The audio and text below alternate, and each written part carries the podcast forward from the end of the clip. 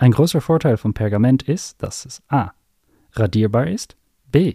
günstig ist, c. vegan ist, d. leicht herzustellen ist.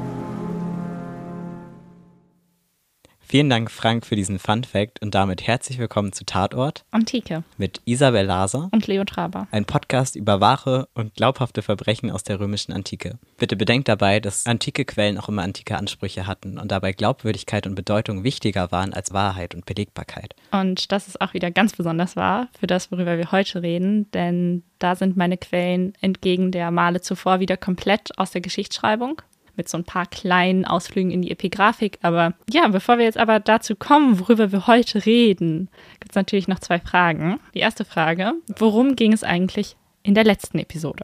Wir haben über eine Stadt der Toten gesprochen und ihre Bedeutung für die Geschichte und für die Forschung und ob das eigentlich so moralisch korrekt ist, sich an solchen Unfällen zu bereichern. Also es ging um Pompeii und eine Naturkatastrophe, aber das könnt ihr auch nochmal genauer nachhören. Ja, ich denke, das ist auch eine Folge, die man tatsächlich sehr gut als Einstieg hören kann, wenn man vielleicht noch nicht ganz so sicher ist, ob einen unsere Themen interessieren, dann auf jeden Fall die Pompeii-Folge nochmal hören. Und damit kommen wir jetzt auch schon zur zweiten kleinen Rubrik dieses Podcasts. Weißt du, warum die Republik Republik heißt? Oh, tatsächlich nicht.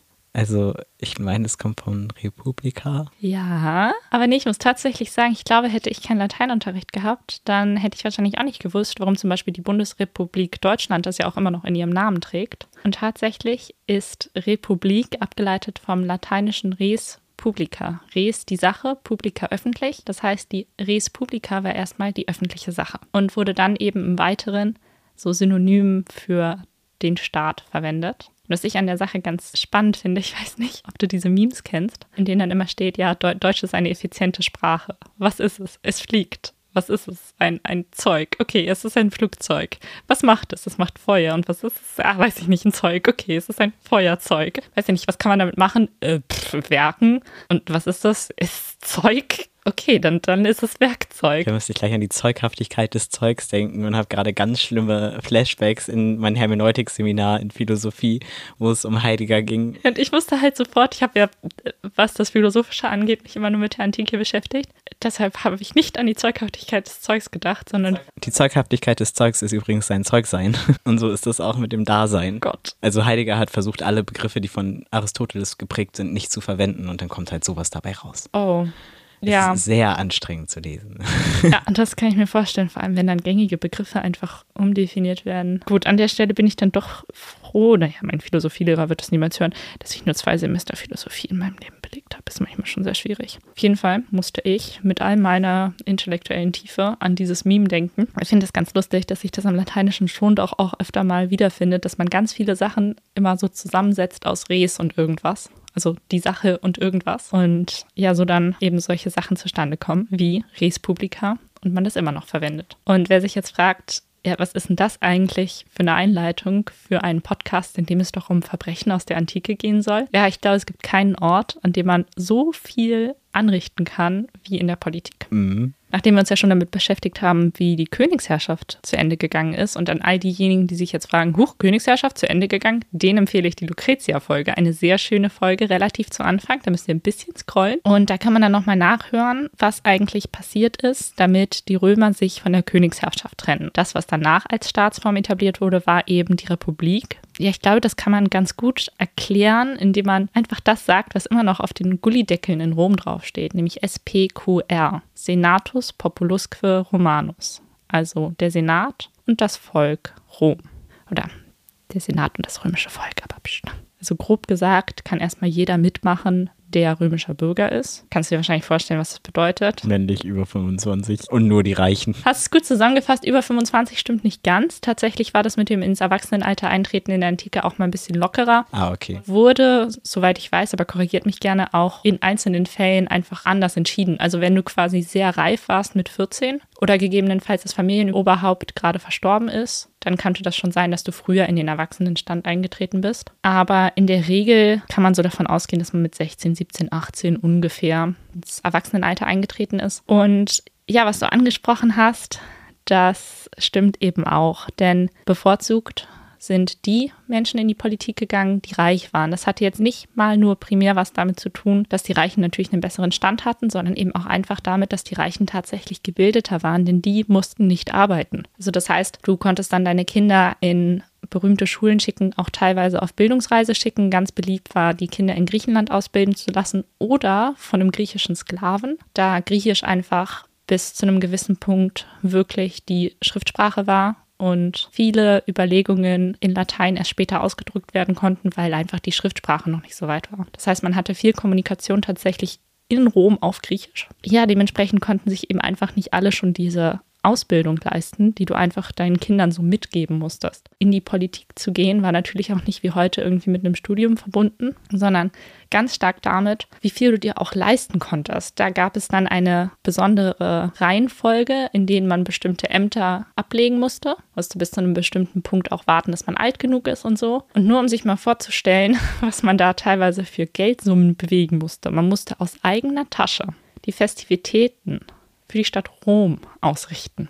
Das äh, stelle ich mir teuer vor. Hast du irgendeine Vorstellung, wie viele Leute in Rom gewohnt haben? Ich habe das gestern Nacht gegoogelt, also nur, dass du jetzt hier nicht denkst, ich wüsste das irgendwie aus dem FF. Zu dem Zeitpunkt habe ich keine Vorstellung, aber viele auf jeden Fall. Würdest du War das vor Hannibal oder nach Hannibal? War nach Hannibal, aber schon Generationen nach Hannibal. Okay, dann sind es wieder viele. Aber was würdest du denken? Was, was ist für dich so in antiken Maßstäben viel? Ich hätte nämlich tatsächlich einfach nur so grob gedacht, unter eine Million Menschen. Ich hätte auch unter eine Million gedacht. Und so aus dem Bauch heraus hätte ich gleich gedacht, so weiß ich nicht, lass mal eine halbe Million Leute. Eine halbe Million ist schon viel. Würdest du da mitgehen? So wie du das ankündigst, hast Ja. du bestimmt über eine Million. Ja, genau. Oh Gott, das hätte ich Das nicht ist gedacht. echt, finde ich, eine heftige Überlegung, weil du dir ja vorstellen musst, du musst dann für so viele Leute aus deiner eigenen Tasche bezahlen. Es gab sowieso in der Antike Leute, die waren wirklich richtig reich. Das Gefälle zwischen Arm und Reich war gerade in dem Punkt, an dem wir uns jetzt befinden, auch unglaublich. Also das muss echt teilweise schwierig gewesen sein, aber alleine diese Vorstellung, dass du halt echt genug Geld für solche Aufgaben brauchtest, da kann man sich dann schon selbst erklären, warum nur Reiche in die Politik gegangen sind. Und abgesehen davon waren das dann natürlich auch die Familien, die eine besonders hohe Stellung hatten. Und man braucht eben einfach in der Politik auch Vitamin B, sonst wird man nicht gewählt.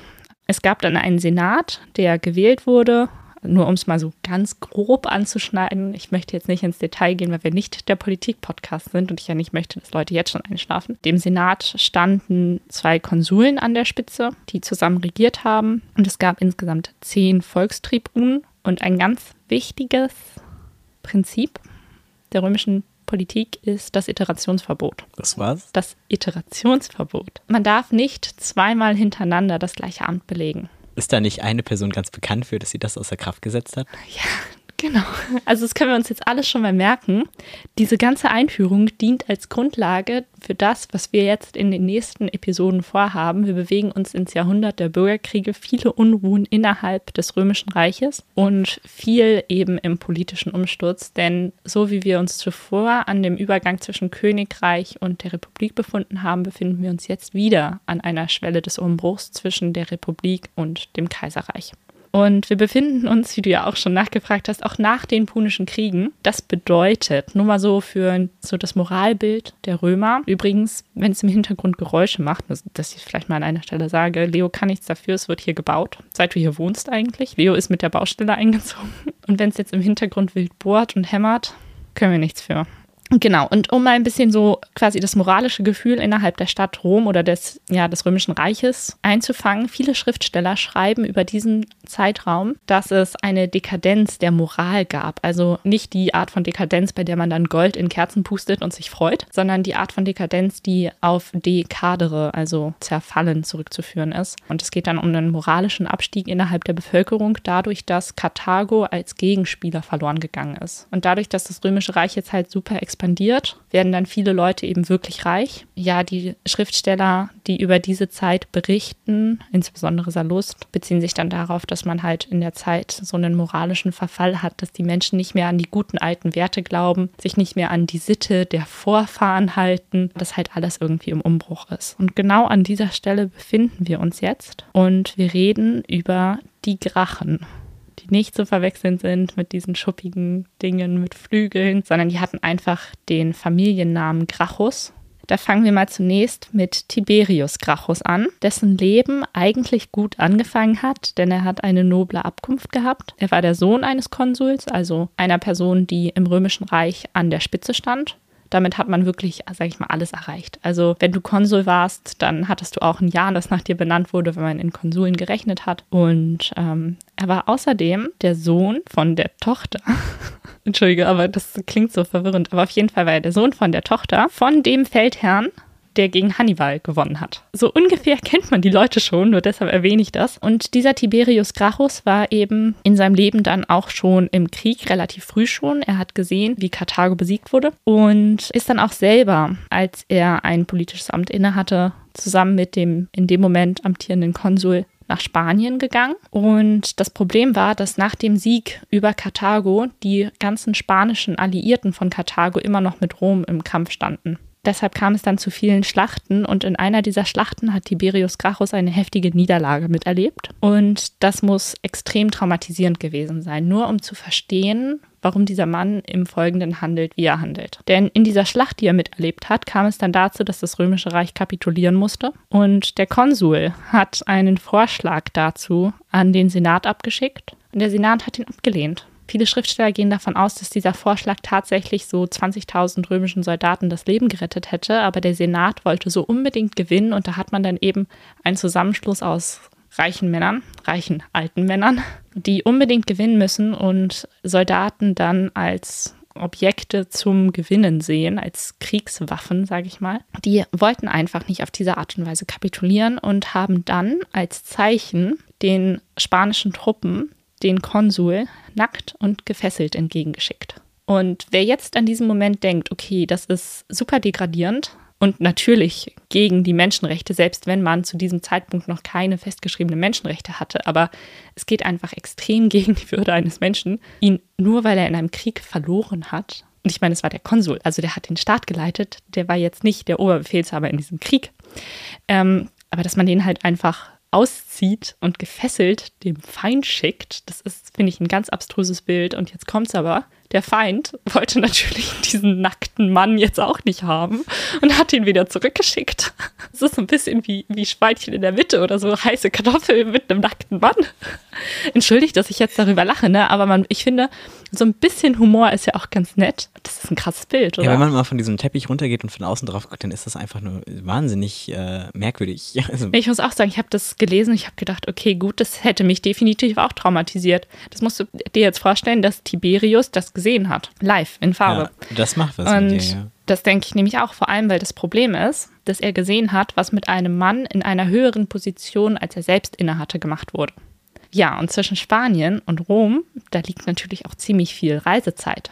Gerade in der Antike mit Kutschen. Das heißt, Tiberius konnte jetzt zurück nach Rom reisen und auf dieser Rückreise konnte er konstant seine eigene Karriere reflektieren. Und da sieht man dann natürlich, wie angreifbar man doch auch selber ist, wenn eben das gerade mit dem eigentlich mächtigsten Mann in dieser Zeit gemacht wurde. Auch nicht nur in der Lage, über sein eigenes Leben zu reflektieren, sondern er sieht auch auf diesem Weg etwas, was einfach in dieser Zeit des Römischen Reiches ganz grausam ist, und zwar der Umgang mit den Sklaven. Man hat in späteren Teilen des Römischen Reiches definitiv Aussagen dazu, dass man Sklaven gut behandeln soll. Da können wir an anderer Stelle nochmal drüber sprechen. Aber zu dieser Zeit, also circa zwischen 162 und 133 vor unserer Zeitenrechnung, waren Sklaven einfach Objekte, mit denen man halt wirklich gemacht hat, was man möchte. Und es hat auch alles extrem auf Versklavung beruht. Tiberius hat jetzt, während er durchs Römische Reich gereist ist, eben ganz stark gesehen, wie arm große Teile der römischen Bevölkerung sind, wie schlecht es denen geht und einfach insgesamt die Missstände im Land erkannt. Ist übrigens ein Unwort mit drei S ganz komisch aus. Aber naja, auf jeden Fall ähm, hat er eben gesehen, was alles schief geht und hat sich dann überlegt, okay, eigentlich möchte ich was ändern. Daraufhin wendet er sich zurück in Rom an das Volk und möchte Volkstribun werden. Also das heißt, dass er vom Volk gewählt werden möchte, um auch die Interessen des Volkes gegenüber den Interessen des Adels zu vertreten. Da berichten antike Quellen von vielen Graffitis aus der Zeit mit Forderungen aus dem Volk. Und diese Forderungen scheint jetzt Tiberius Gracchus aufzugreifen in quasi seinem Plädoyer dafür, warum man ihn wählen sollte. Und eine ganz wichtige Sache dabei ist, dass er ein Stück Land und das klingt jetzt, als wären es zweimal zwei Meter, aber das muss man sich viel größer vorstellen, das dem römischen Staat gehört hat und das von allen römischen Bürgern bestellt werden konnte, umverteilen wollte.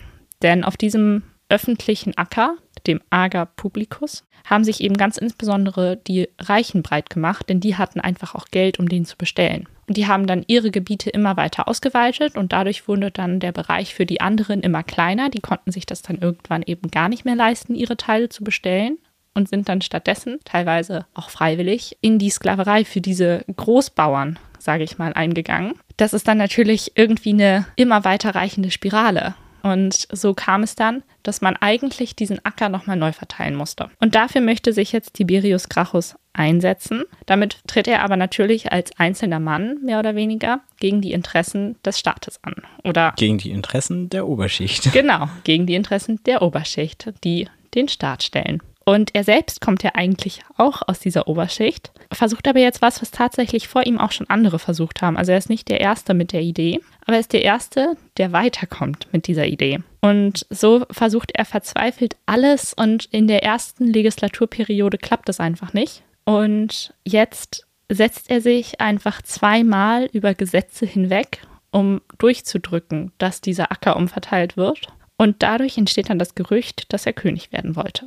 Und du ziehst schon so die Augenbrauen hoch. Das hört die Oberschicht bestimmt gar nicht gerne. Genau, und genau das ist auch das Problem. Jetzt ist es so, dass man tatsächlich in Rom sich oft auf Versammlungen zusammengesetzt hat und auf einer dieser Versammlungen, die eben auch aus unglaublich vielen Menschen bestanden haben, kam es dann zu einem Handgemenge und anscheinend, laut der antiken Quellen, haben sich die Menschen angefangen, mit Stühlen zu schlagen. Also es muss schon wirklich eskaliert sein. Und in diesem Handgemenge ist nicht nur Tiberius Gracchus ermordet worden, sondern auch mindestens 300 Anhänger von ihm. Das ist schon echt eine Menge. Und jetzt kommt's aber. Du hast dann diese, sag ich mal, mindestens 301 Menschen, die alle zertrümmert wurden durch stumpfe Gewalt wenn du mit einem Stuhl auf jemanden einschlägst, dann ist das ja kein sauberer Tod. Also ich denke, du wirst da noch niemals drüber nachgedacht haben, aber du, du hast ja nun vor dir so einen weißen Hocker stehen, dass du mit dem Ding jemanden erschlagen kannst und die Person stirbt, anstatt dass der Stuhl kaputt geht. Das finde ich ist schon schwierig. Also da musst du eben eine unglaubliche Kraft aufwenden. Und weil man einfach danach diesen Leichen auch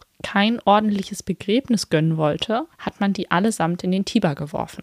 Und der Tiber ist nun ein Fluss, der eben durch die Stadt Rom fließt. Das muss ein grauenvoller Anblick und vor allem auch ein grauenvoller Geruch gewesen sein, denn Wasserleichen sind ja sowieso die Leichen, die so gemeinhin als ekligste Leichen. Bezeichnet werden. Klar, Menschen, die gestorben sind und dann ins Wasser gelegt werden, sind jetzt keine klassischen Wasserleichen, aber sind ja trotzdem andauernd den Einflüssen des Wassers ausgesetzt und treiben jetzt durch den Tiber und die ganze Stadt muss zumindest in Tibernähe schlecht gerochen haben.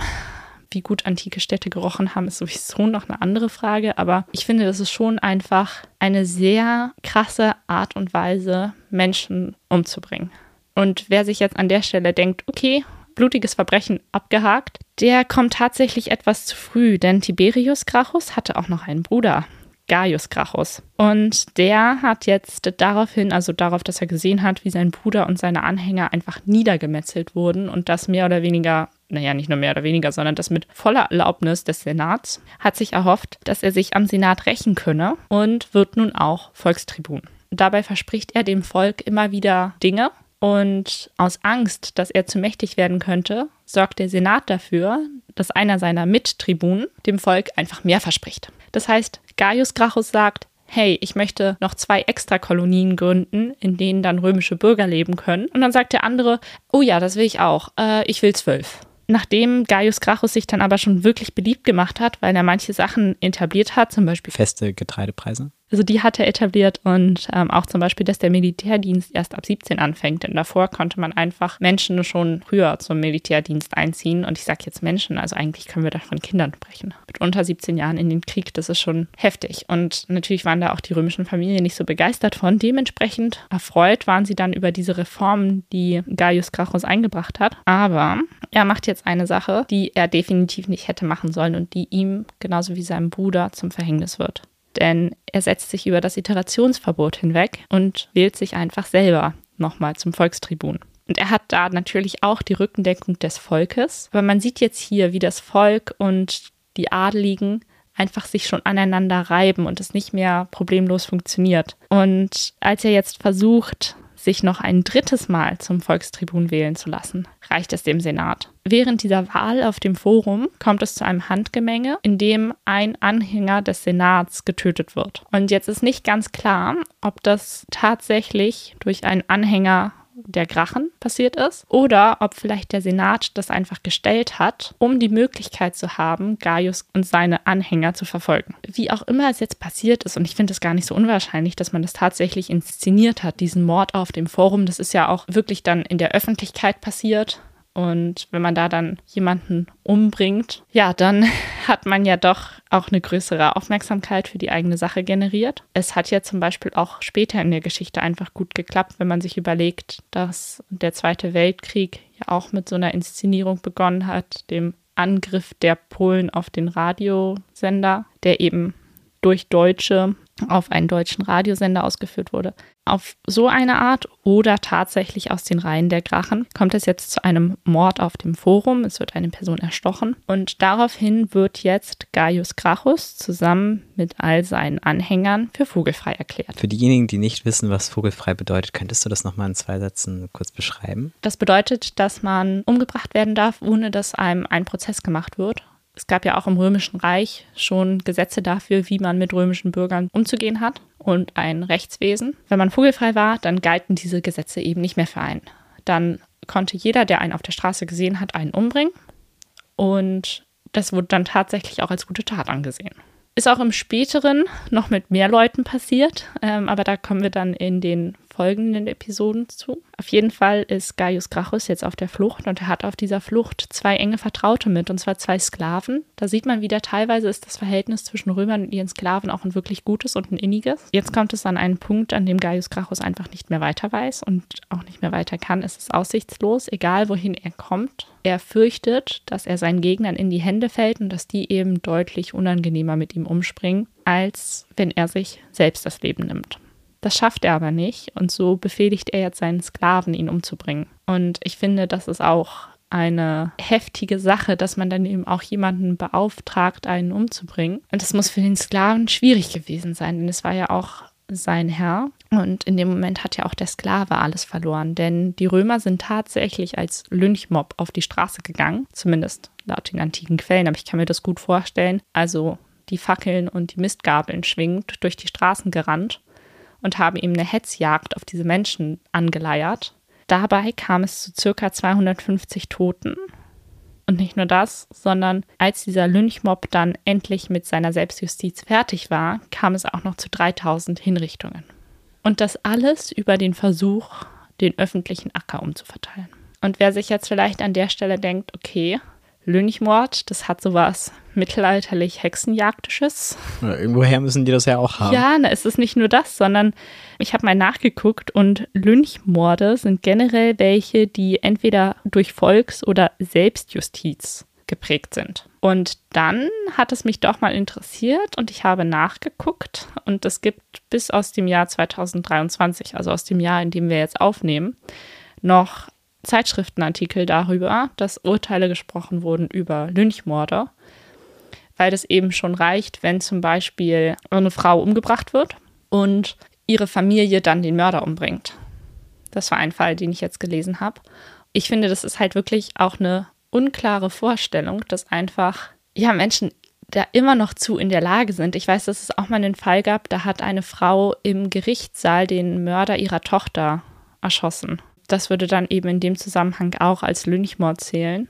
Und ich finde es wirklich heftig, sich zu überlegen, dass eigentlich Tiberius und Gaius wirklich nur versucht haben, ihre eigene Karriere zu pushen, klar. Selbst wenn sie das nur gemacht haben, um selbst aufzusteigen trotzdem für gute Sachen gekämpft, denn sie wollten ja das Leben fürs Volk leichter machen. Mhm. Und, sage ich mal, die Waagschalen wieder ein bisschen in mehr Balance bringen. Und dass man dann wirklich aus so einer Sache innerhalb von kürzester Zeit in der Stadt Rom circa 600 Menschen einfach auf offener Straße niedermetzelt und dann natürlich auch weiter keiner angeklagt wurde, sondern ganz im Gegenteil, danach noch 3000 Anhänger von denen einfach angeklagt wurden. Da sieht man mal, wie willkürlich Justiz sein kann. Und es ist ja immer noch alles durch den römischen Staat abgesegnet. Also da hat danach keiner irgendwie noch eine extra Strafe gekriegt dafür, dass er die Hand gegen die Grachen erhoben hat. Ganz im Gegenteil, du konntest halt wirklich umbringen, wen du möchtest. Und ich sage jetzt so einfach, dass die Leute, die da gestorben sind, Anhänger der Grachen waren. Aber wer sagt das eigentlich? Also theoretisch hättest du, glaube ich, in der Zeit auch sagen können, oh, mein Nachbar hat ein hübsches Pferd. Ich habe kein hübsches Pferd. Haha, mein Nachbar ist ein Anhänger der Grachen. Kopf ab. So ähnlich war es ja mit der Hexenverfolgung auch. Ne? Und es ist tatsächlich dann im weiteren Verlauf des Römischen Reiches eben auch so eine ganz große Geschichte, dass man politische Gegner auf Listen schreibt, die dann eben einfach umgebracht werden dürfen. Also dass jeder, der dann auf der Liste steht, Vogelfreiheit erreicht. Und eben umgebracht wird. Das heißt, du könntest dann meinen Namen auf die Proskriptionsliste setzen und da würde halt auch keiner mehr überprüfen, ob das eigentlich so stimmt oder nicht. An diesem Punkt befinden wir uns jetzt eben in der römischen Geschichte und ich finde, das ist wichtig zu verstehen, dass jetzt an diesem Punkt, an dem eben in den Straßen mehrere hundert Menschen einfach hingerichtet werden und dann in den Fluss geworfen, in den Stadtfluss. Also das heißt, sie sind ja dann auch noch eine Weile getrieben. Mhm, Die sind einfach- schön alle mitbekommen wahrscheinlich. Ja, und ich finde, da kann man dann doch ganz gut sehen, wie eben solche Ereignisse, die sich natürlich angebahnt haben, einfach eskalieren können und dann eben wirklich im Fortlaufenden zu einer Reihe von weiteren Ereignissen führen können, die dann so einen kompletten Staat einfach umkrempeln. Denn wir haben an diesem Punkt eben wirklich immer noch eine Republik und 100 Jahre später sind wir dann schon im Kaiserreich. Also eine Generation später quasi vielleicht zwei Generationen, ich bin da mal schlecht mit dem Rechnen, hat man dann einfach schon einen kompletten Systemwechsel, der sich auch etabliert hat. Und ich finde auch immer noch die Vorstellung schwierig, dass einfach niemand dazwischen gegangen ist. Also, dass sie sich da wirklich einfach, ja, die Köpfe eingeschlagen haben. Ich finde, es ist auch immer so schön, dass viele Leute, ich weiß nicht, wie du dir die Antike vorstellst, aber viele sehen ja dann sofort eben diese Marmorgebäude. Ich habe mir die Antike immer so super zivilisiert vorgestellt. Man hatte diese ganzen großen Denker und alle waren so, so rational und so schlau und haben so viele neue Sachen. Die Demokratie, die Republik, alle waren so extrem fortschrittlich.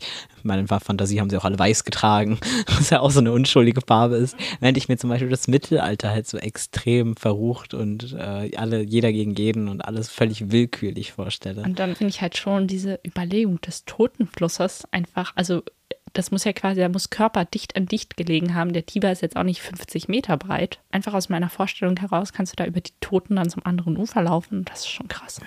Schon eklig. Ja, eklig ist es auch. Auch moralisch eklig. Ja, das, das, das stimmt auch, das stimmt auch. Und ich fand es halt gerade in diesem Zusammenhang auch, ja, für mich irgendwie eine krasse Realisation, dass es immer noch Lynchmorde gibt. Ich habe irgendwie echt gedacht, das wäre so ein Thema, mit dem wir schon abgeschlossen haben. Ah, ich glaube, wir haben mit vielen Dingen leider noch nicht abgeschlossen. Ja, das Es stimmt. wiederholt sich alles leider. Das stimmt, es gibt ja auch genug Leute, die dann solche Sachen eben, ja, glorifizieren. Ja, oder andere Leute mit Stühlen erschlagen. Fun Fact, so als Berlinerin, meine Mutter hat mal so, Deine Mutter hat mal jemand mit einem Stuhl erschlagen? nee, aber die, die hatte, Das ist gut zu wissen. ja, das stimmt, meine Mutter hat niemand mit einem Stuhl erschlagen, ähm, aber die hat tatsächlich mal gesehen, wie sich zwei Leute auf der Straße mit Stühlen geprügelt haben. Da war irgendwie unterm Haus eine Rockerkneipe. Äh, als dann die Polizei kam, meinte sie, haben die sich so auf die Stühle gesetzt und so getan, als wäre nichts. Und als sie weg waren, haben sie sich halt danach gleich wieder mit den Stühlen gehauen. Aber genau. Und das ist jetzt die Geschichte der Grachen gewesen, mit der eben 100 Jahre eingeläutet werden, in denen es einfach innerhalb des Römischen Reiches nur Probleme gibt. Und zum Ende dieser 100 Jahre, nur um das schon mal als so kleines Schmankerl in Aussicht zu stellen, werden wir dann auch endlich über die Person reden, die wahrscheinlich vielen schon unter den Nägeln brennt. Wir werden dann auch endlich auf Gaius Julius Caesar zu sprechen kommen, den wahrscheinlich schon viele warten. Also wir haben die letzten Folgen ja noch manchmal so darüber geredet, oh, ist das jetzt ein richtiges Verbrechen? Weil das eine war ja eher irgendwie ein Unfall, das andere wiederum eine Naturkatastrophe. Ich glaube, jetzt haben wir mal so richtig wieder in diese Verbrechensschublade gegriffen. Und das halt alles abgesegnet durch den Staat. Niemand wurde verurteilt. Das Leben ging danach normal weiter. Mit circa 600 Morden und 3000 Hinrichtungen bin ich wieder zurück, back on track. Wir reden wieder über the real shit. Es geht wieder um Mord und Totschlag. Und Mord und Totschlag wird uns jetzt auch erstmal eine Weile nicht verlassen. Mord, Totschlag und Politik. Das stimmt. Die Politik bleibt uns auch erhalten für die nächsten Folgen. Genau, da bleibt mir nur noch mich für eure Aufmerksamkeit zu bedanken. Wenn euch die Folge gefallen hat, dann lasst uns doch gerne eine Bewertung auf Apple Podcast da oder eine Sternebewertung auf Spotify oder dem Streaming-Anbieter eurer Wahl. Oder folgt uns auf Instagram. Da heißen wir Tatort Antike Podcast. Es gibt auch die Möglichkeit, uns eine E-Mail zu senden. Die wäre dann an tatortantike.gmail.com. Und wir freuen uns wirklich über den Austausch mit euch. Und so doof das immer klingt, wenn man dann zum Schluss noch nach Likes und Bewertungen und so weiter fragt, aber ihr würdet uns unglaublich helfen, auch wenn ihr den Podcast weiterempfehlt und uns Feedback sendet. Denn wir können uns nur verbessern, wenn ihr uns sagt, wie. Das hast du schön gesagt. Wo wir gerade vom Verbessern reden, nachdem wir jetzt so viel Input hatten, gibt es noch die Chance für euch, euch zu verbessern, indem ihr jetzt die Auflösung des Fun Facts hört. Ach, diese Überleitung. Ich sollte Radiomoderatorin werden. Wundervoll. ich zücke den Stift und schreibe mit. Und damit übergeben wir dann wieder an Frank, der euch jetzt sagt, was die Antwort auf den Fun Fact war. Die richtige Antwort ist A. Es ist radierbar. Vielen Dank, Frank, für diese Auflösung.